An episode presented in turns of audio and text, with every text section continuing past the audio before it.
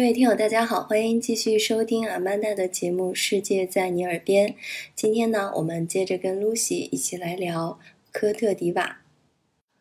嗯，然后再说一下国民的性格吧。嗯这边的人，呃，就是国民性格非常的呃非常的温和。还有一个例子就是我阿姨嘛，嗯她家里有四个男孩儿，然后其中有个男孩儿闯了祸，具体什么祸我就不说了啊，但是就是很严重，要到警察局的那种。哦，然后当时他就是呃需要赔钱啊怎么的，呃这边就是是有点像父系氏氏族社会的那种感觉。哦，平时出面都是，比如说你家里小孩闹事了，呃，虽然他可能是一个成年人了，但只要他这个孩子还没有赚钱赚到足够自己养活自己的程度，那出了什么事情还是要爸爸来出面的。嗯呃，然后呃，但当时我我我阿姨她是呃离异了嘛，所以呃是她作为这个爸爸的角色来出席出面的，然后之后的赔偿啊什么都是要她自己来承担，帮帮她的儿子来承担。他儿子其实已经有一定的收入了，但是这个收入不够。他当时就是为了这个事情很伤心，一直在哭。呃，但是之后我问他怎么样，他就跟我说萨巴累，就是会过去的，会好的。嗯就他们这边的性格，呃，他是一个基督徒，但像我的司机是一个穆斯林，他们都是有这种呃再大的事情也会好的，也会过去的这样一个信念吧，这样一个想法，所以就是心心态都是还挺平和的。可能是因为之前也是大选，呃，前几年的大选就各种动荡嘛，造成了他们一个呃比较平和的一个性格，觉得大起大落都看过了这样。在这边做生意的中国人也经常会说，当地人就是呃赚一天的工钱吃一天的饭这样的。嗯我司机就有点这样，我阿姨不会，她会存钱，但是我司机他就他也有好几个孩子，所以呃其实经济压力可能也有点大吧。然后他就是感觉每个月钱都不够，然后呢还会问问问问我们提前要工钱，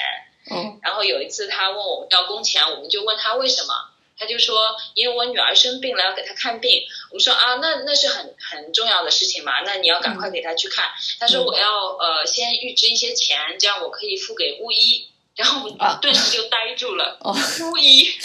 巫医是什么鬼？然后他就说是那种原始宗教那个巫术的那个，嗯他要给他的女儿去驱一次魔还是之类的，反正就他虽然是一个穆斯林，但是嗯他们这个民间还会相信这种就是巫术什么的。然后对，他就他就想预支钱去给他看这个病，然后我们就劝他说，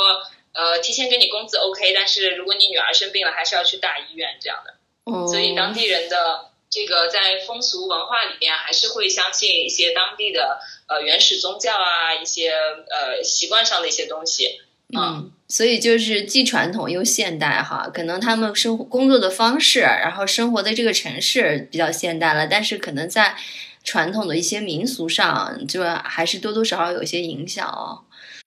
嗯，对，嗯像他们大街上那些年轻小伙子就很喜欢买那种呃世界各地来的这种二手的呃 T 恤衫，嗯呃，像我们在街上随时都能看到什么美团去哪儿啊，呃之类的这种呃二手的呃那个呃文化衫，这是文化衫吗？这不是工服，吗？然后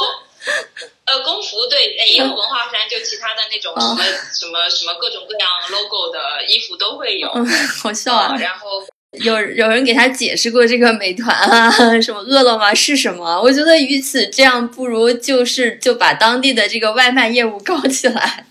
我当地有一个那个外卖的牌子，嗯嗯，但是肯定效率不及中国的那个嘛。可能你订一个餐，高峰点什么一个钟头还不一定送过来之类的，也也也会有这样的事情。关键是他们餐馆也很慢，然后呢，道路这个门牌啊什么又不好太好找哦，然后他们本地的人的速度又比较慢，所以多种原因素叠加起来，这个你叫一个外卖，你要提早叫，你一定要打好这个时间的量。呃，嗯。当地人他年轻人身材大多都很好，哦然后我不知道是因为呃他们这边街边的小贩卖东西嘛，头上是会顶那个货，嗯嗯，然后你如果头上顶东西，你的身体是要特别的挺直，然后嗯、头也不能动的嘛。嗯我嗯不知道是不是因为这个原因，所以街上的人感感觉这个呃身身材都很挺拔，然后很瘦长。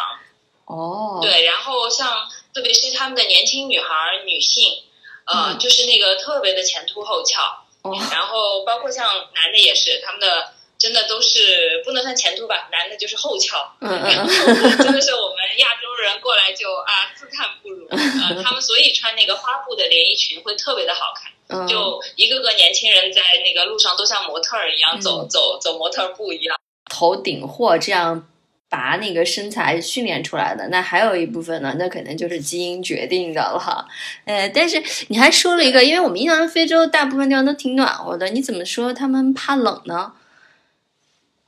呃，因为这边不是有那个雨季嘛，嗯雨季有时候下雨的时候呢，呃，连续下雨的话，气温可能是二十多度，就是像开空调的那个感觉。对这边的人来说呢，就是挺冷的。呃，然后阿姨有时候跟我说，哇，晚上好冷，我还得盖被子之类的。然后我就觉得啊，我就盖一个毯子，或者我不盖就觉得很舒服了。但他们当地人就会觉得有点冷。然后包括像冷的结果呢，就是你会在呃白天呃，就是早上很早的时候，你看到当地的人会穿毛衣，会穿那个、呃，甚至会穿薄的那种羽绒服或者皮衣。像我们的话，就是呃，可能这个温度二十多度的温度，穿一个长袖，最多穿一个长袖就完了。嗯薄薄的，嗯但是他们就会真的觉得冷，会穿上这种冬天的衣服。呃，当时我在市场上看到，还觉得不解，我就问阿姨，为什么这种冬天的衣服会在非洲卖，会在当地卖？她说，因为我们冷啊。然后我就觉得哇，有意思，就是原来人与人之间，人种与人种之间对那个温度的感知也是那么的不同。嗯，所以所以呃不要以为这个羽绒服在非洲是没有市场的，其实呢，这个市场还还需求蛮大的。嗯，对，就是，而且我感觉他们有些人是把它当成这种时髦，因为、呃，可能一般人就买 T 恤嘛，这个、呃皮衣啊、羽绒服啊、毛衣可能相对厚一点、贵一点。呃，嗯他们买的话就是一个品味，一个是可能是身价，那个没有穿过四季的衣服，就人生也不完整哈。然后还有挺有意思的就是这边不是经常有雨季，下雨很多嘛，嗯然后当地人也不爱打伞，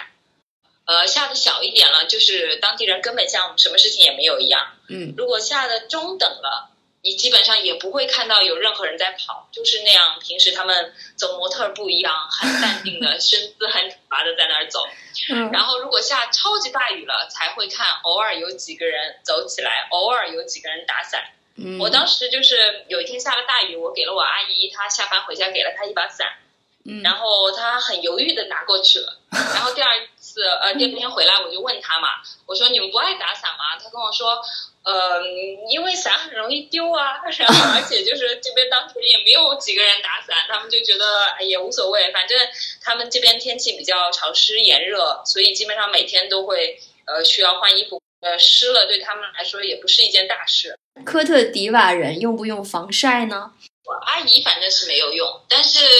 像我我那个朋友他们是中国科特迪瓦家庭的，嗯还是会给孩子用。他哦，跟我，他有一天发朋友圈说去了一次，去了一天游泳池之后，我孩子晒黑了。然后我看了一下图片，说实话我没有看出来哪里晒黑了。哦，但是呢，就是好像他们当地人虽然就是深色皮肤、黑皮肤的，但是他们对黑还是有一个概念的。我们对他们的黑就是你们都是黑人，但是他们对他们自己有一个谁比谁黑的概念。对啊，有一天嗯我们就带着自己的孩子，就是家庭聚会嘛，嗯然后呃，就是小孩儿跟阿姨们都是在一间房间里边玩，然后有一个阿姨她就说，哎，可不可以给我另外一个阿姨的电话？然后嗯我们就说啊，你要哪一个阿姨的电话？她就说黑一点的那个，然后我们就顿时就都都不知道不知道她在说哪一个，你知道吗？然后但是他们自己人就会知道谁比谁更黑。嗯不可思议，对我们来说，可能呃、嗯觉得是不是黑是呃非洲人的一个禁忌，说黑人是不是不礼貌什么的。我感觉他们在说这个的时候，就不是以这个呃美丑来界定这个肤色深浅的，哦就是纯粹的肤色浅。就是像就是这人那人鼻子比较高的那个，然后那个黑头发的那个，就是作为一种外外形的一个代指哈，是吧？特色代指。对对对，就是一个特征而已。哦，对了，对对，前面还忘了说了，我们这边也有雾霾呢。我们这边不是雾霾沙尘暴呢。啊哦，特别，我们那个年底也要开始了。啊，就是你说的年底，等于是那个叫旱季，对吧？呃，对，旱季十二月到最最多是到三月吧，可能呃十二月、一月、二月那样，它就有那个沙尘暴，整个天天就是黄的那种。哦，呃，再加上刮点龙卷风撒哈拉，的那个嘛，哦撒哈拉撒哈拉的沙吹过来。我的天呐，那一般就大家出门怎么防护呀？就围个没啥防护。没家里本来不是北京都是有空气净化器的嘛，啊，在这里也不知道有这个情况啊，然后就也没有空气净化器，买也买不到。而且我觉得那个好像它那还真不是 PM 二点五哎，它那是大颗粒的，对吧？它是，沙子，